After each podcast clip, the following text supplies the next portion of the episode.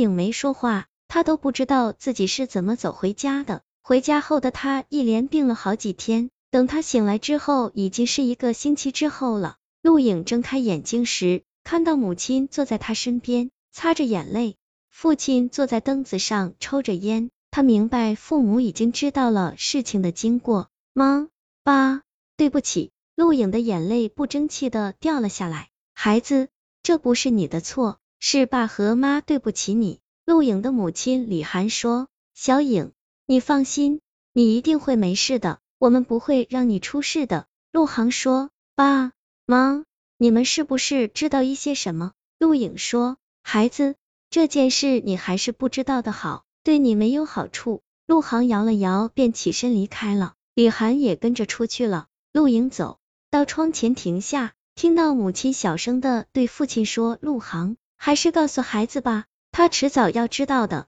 到时候再说吧。陆航叹了口气说：“父母一定有事瞒着他，他们一定要知道那个恶鬼为什么会缠上他。”陆影换好衣服，来到了郭玲家，在郭玲的房间里，陆影把父母谈论的事告诉了郭玲和陈浩宇兄弟俩。陈浩宇说：“你怀疑你爸爸妈妈有什么事瞒着你？是，我觉得与这次我遇到鬼有着某种联系。”陆影说。陆影父母和那个鬼之间到底发生了什么事？而那个鬼为什么会找上陆影呢？几个人陷入一阵沉默，没人知道陆影的父母和那个鬼有什么联系。现在他们能做的只有等待，等待着那个鬼的下一步动作，他们才能做出应对。陈浩宇怕那个鬼在夜里会跑到陆影家，给了陆影一个救急符，以防万一。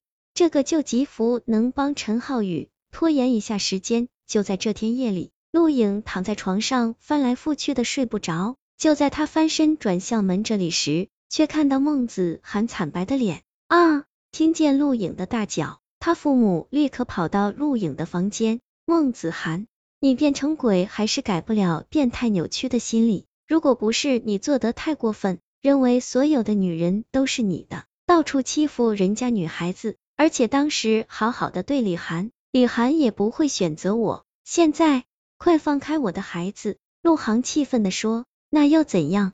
我即使死了，也要拉你们家的人垫背。二十五年前我得不到李涵，二十五年后我要拉他的女儿下来陪我。孟子涵掐着陆影的脖子，阴笑着说，你……陆航看着孟子涵掐着自己女儿的脖子，自己却什么都做不了，他把拳头紧紧的捏着。那你知道当初我为什么选择陆航而不选择你？李涵不紧不慢的说：“是啊，为什么你选择他而不选择我？他能给你什么？”孟子涵大声的说：“他能给我一个安静稳定的家，一个乖巧的女儿。我和他在一起感觉很安心，至少这些东西你给不了我。”李涵看着陆航说：“可是我对你的爱一点也不比他少。”孟子涵说：“你的爱扭曲。”极端，我不想要，也要不起。而陆航给我的爱是那么的温馨，这才是我想要的感觉。这样的感觉你永远都不会懂，你接受不了我跟陆航在一起，所以你自杀了。我知道你三番两次想要陆航的命，你以为我会没有防备吗？李涵说，哼哼，既然这样，我就让你们的女儿下地狱陪我，我要让你们痛苦一生。只要你们想到他，心就会跟着撕心裂肺的痛起来。说完，孟子涵用力的对着陆影脖子掐下去。这时，两个黑影忽然闪了进来，其中一个把一道符打在了孟子涵身上。啊！谁？趁着孟子涵受伤之际，刚才在门外守着的陈浩燕和郭玲赶快跑进来，把陆影拉了出来。是我，陈浩宇的师兄韩子飞说道。哼。区区凡人竟敢伤我，你们都得死！说完，孟子涵化作一团黑雾扑向陈浩宇他们。陈浩宇和韩子飞与孟子涵打了好几个回合，几次差点就能消灭了孟子涵。这时，孟子涵看打不过陈浩宇和韩子飞，他转身扑向了门外的陆影。陈浩宇想都没想就挡在了陆影的面前，陈浩宇眼前一黑，便晕了过去。而在浩宇中招的同时，韩子飞将桃木剑插在了那团黑雾的中心处，终于，孟子涵化作了灰烬消失了。等到陈浩宇的醒来的时候，发现自己躺在陆影的床上，陆影则靠在床边睡着了。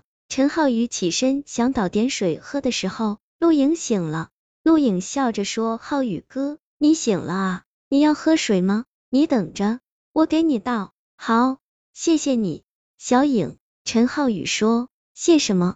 我还没谢你救了我呢。”陆影微笑着说。陆影把倒好的水递给陈浩宇。在陈浩宇喝完水之后，陆影看着陈浩宇说：“浩宇哥，你有女朋友吗？”“有啊，怎么了？”陈浩宇其实早在两个月前刚来到这里的时候，已经喜欢上陆影了，只是这段时间忙着孟子涵的事，所以一直没有机会对陆影表白。刚才陆影问自己有没有女朋友的时候，决定逗逗他。哦，是吗？那你很爱他喽？当陆影听到陈浩宇有女朋友时，他好失望。是啊，很爱很爱，她是我见过最漂亮的女生，也很……陈浩宇话还没说完，陆影突然站了起来。我知道，对不起，打扰了，我先走了。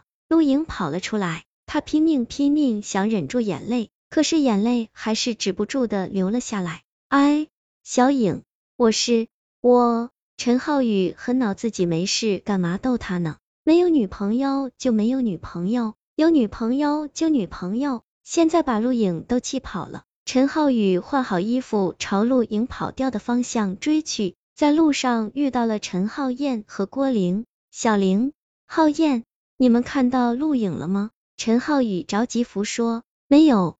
哥，发生什么事了吗？陈浩燕说，我把陆影气跑了。陈浩宇说：“天快黑了，别出什么事才好。”浩宇哥，你把刚才的经过说一遍。郭玲说：“嗯。”我们边走边说。陈浩宇说。陈浩燕和郭玲点点头，一边走一边听陈浩宇说刚才的事。郭玲突然停下说：“我知道他去哪儿了。”浩燕，咱们去树屋。嗯，树屋，我怎么不知道有个树屋？陈浩燕挠着头说。